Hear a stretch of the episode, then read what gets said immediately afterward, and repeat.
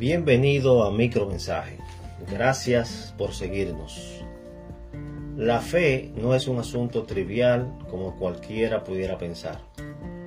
No se trata únicamente de algo que los evangélicos mencionan mucho. No.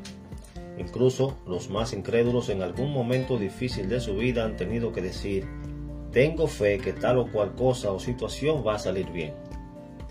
La fe es importante en la vida de cada persona porque sin ella o con ella encaminada y puesta en un sentido incorrecto, es determinante para el resto de su vida.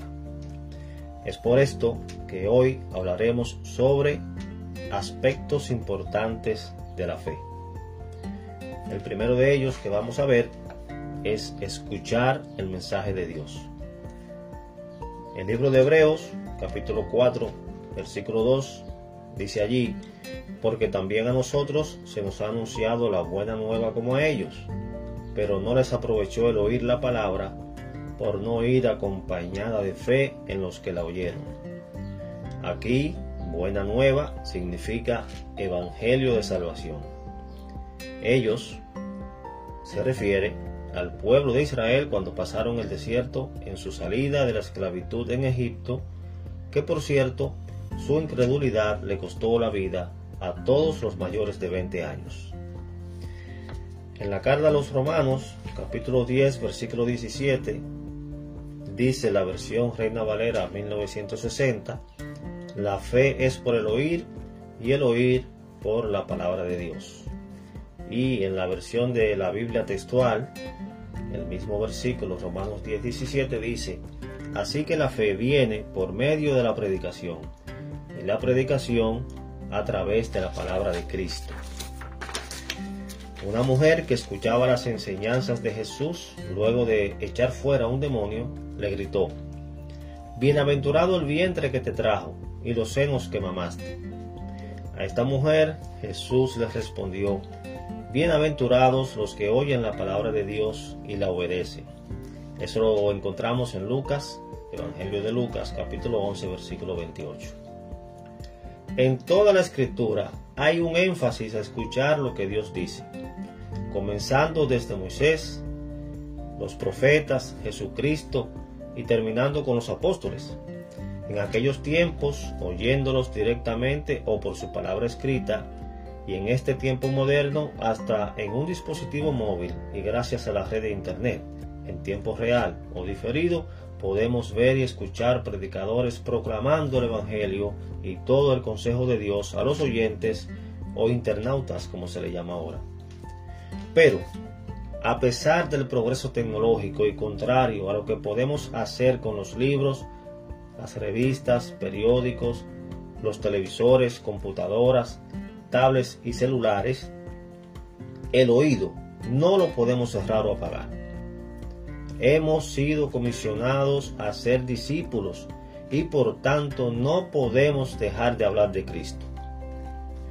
En 2018, según un estudio realizado, los cristianos eran 2.500 millones de la población mundial, un 33%. Pero de estos 2.500 millones de personas, el 49% es católico, el 22% protestante, el 12% ortodoxo y el restante 17% de otras corrientes minoritarias. Estas categorías las indica el mismo estudio, no quien les habla. Porque, por ejemplo, yo no entiendo qué significa ortodoxo en este caso o a quienes encasilla eh, en esa categoría. Pero bien, estos números indican que falta mucho por hacer.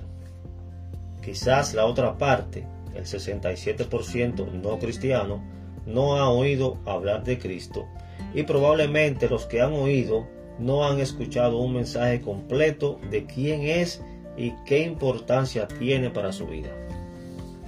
Escuchar el mensaje de Cristo es el primer paso para ejercer la fe.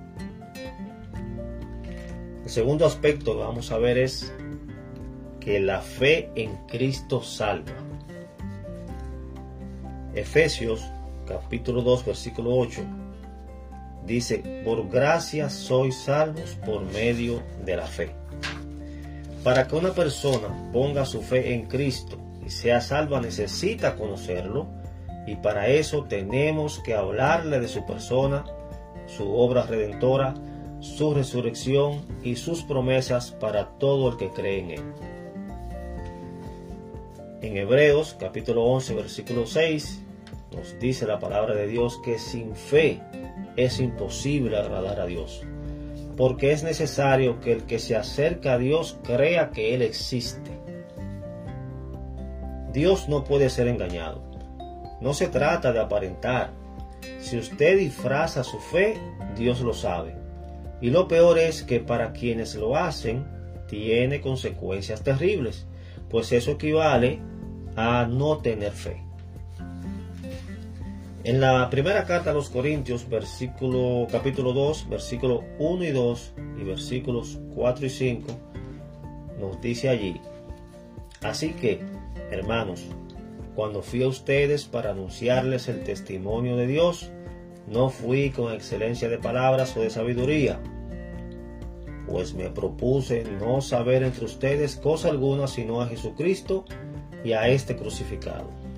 Y ni mi palabra, ni mi predicación fue con palabras persuasivas de humana sabiduría, sino con demostración del Espíritu y de poder, para que su fe no esté fundada en la sabiduría de los hombres, sino en el poder de Dios.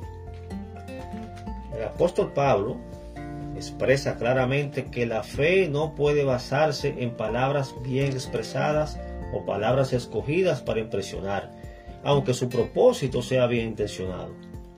El poder de Dios no está en el predicador o el mensajero. Más bien, lo que explica Pablo es que el poder de Dios actúa cuando ponemos fe en su mensaje.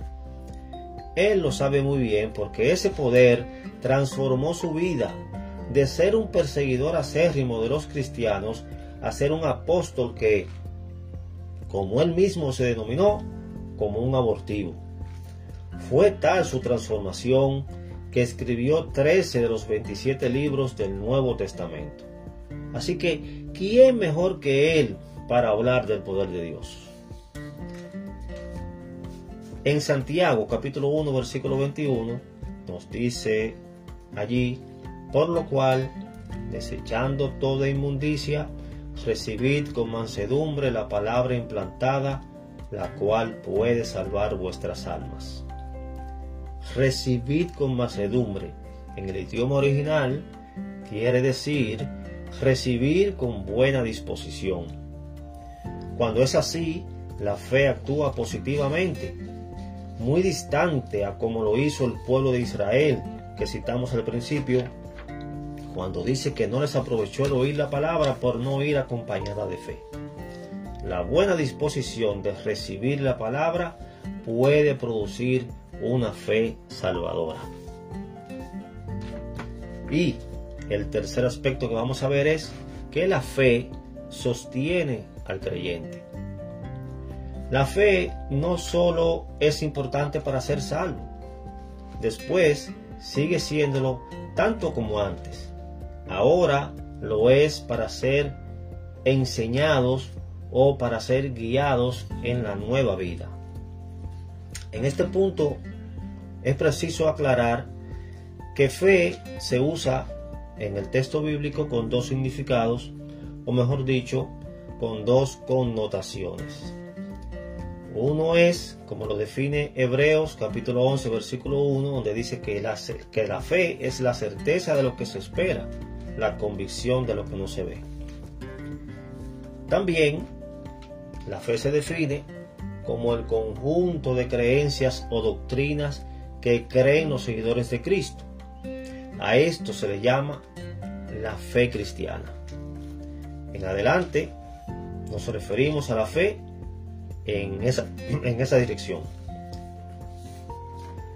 En la primera carta a Timoteo, capítulo 1, versículos 3 al 5, allí leemos, como te rogué que te quedases en Éfeso, que mandases a algunos que no enseñen diferente doctrina, ni presten atención a fábulas y genealogías interminables, que acarrean disputas más bien que edificación de Dios, que es por fe, así te encargo ahora.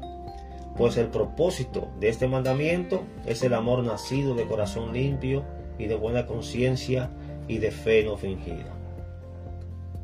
El encargo a Timoteo es para evitar que la iglesia se filtre, o sea, que a la iglesia se filtre una falsa doctrina. Como lo dice Pablo, la edificación es por fe.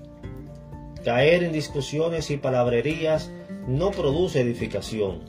Esto es madurez o crecimiento espiritual, porque no tiene un fundamento. Nótese que él usa la palabra fábulas, que en el texto original es un término que significa o denota falsificación de los hechos, ficción, leyenda o que es un mito. En todos estos conceptos el común denominador es que no es comprobable su veracidad.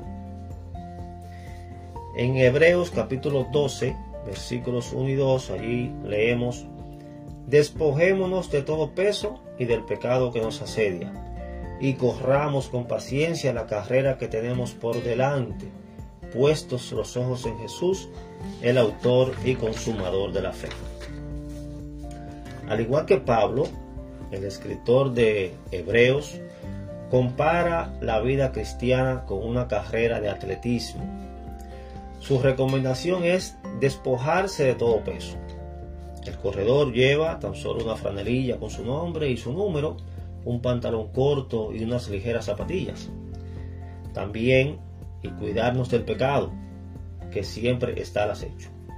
Todo esto es posible poniendo la atención en Jesús, siguiendo su ejemplo de vida.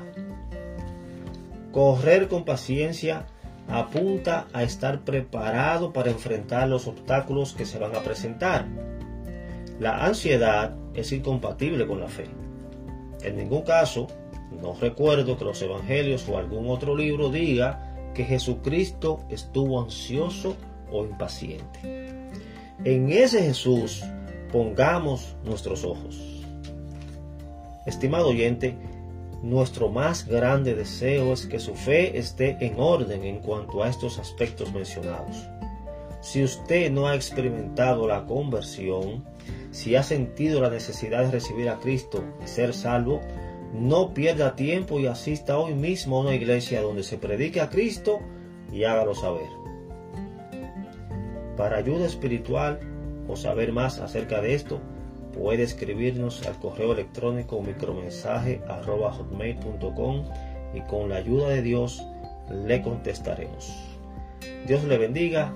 Hasta el próximo episodio.